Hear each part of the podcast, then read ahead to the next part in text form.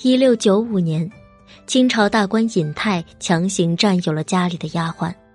丫鬟有了身孕之后，尹泰却厌恶了她。生了儿子之后，更是让她过得连丫鬟都不如。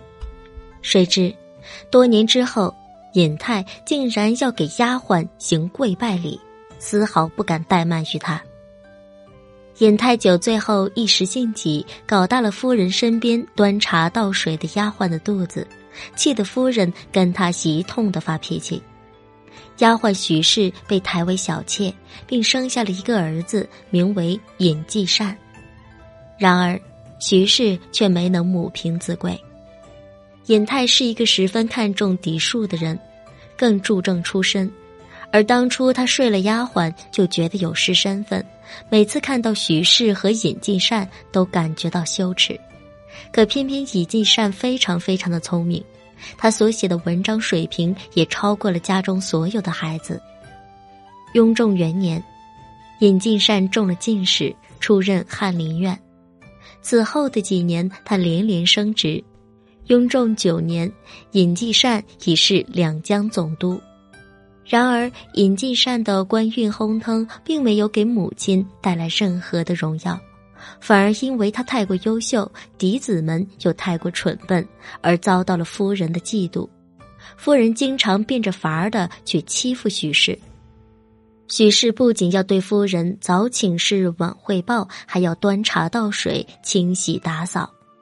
每天徐氏都累得腰酸背疼，可是徐氏越惨，夫人就越是高兴。一天，尹继善奉旨要去任云贵总督，他便想着趁此机会把母亲一并带走，让他好好的享享清福。可是没有想到，尹泰却不准徐氏走，甚至关了大门，不准尹继善回家。正在尹继善不知道该如何办时，恰巧宝亲王路过，宝亲王便让人通报他前来拜访。尹继善这才得以随宝亲王一起回家，这多么讽刺！而刚一进院门，便听到尹泰在大喊：“徐氏，茶凉了，还不快去换来！”随后，一个中年妇人就端着茶盘从厨房走了出来。他在门口看见尹继善，浑身一颤，站着不动了。尹继善也眼泪汪汪的看着他，宝亲王觉得奇怪，忍不住问二人的关系。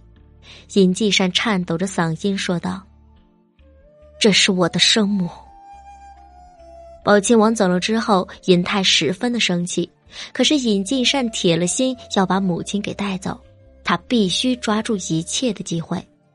果然，宝亲王就把这件事情告诉了当时的雍正。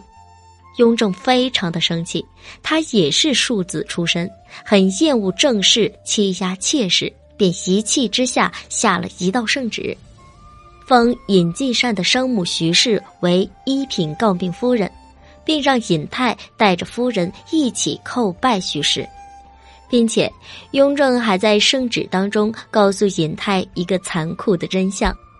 他能升做相国，除了他自己有点能耐之外，主要那是沾了尹继善的光。徐氏所受的委屈，在这一刻也得到了释放。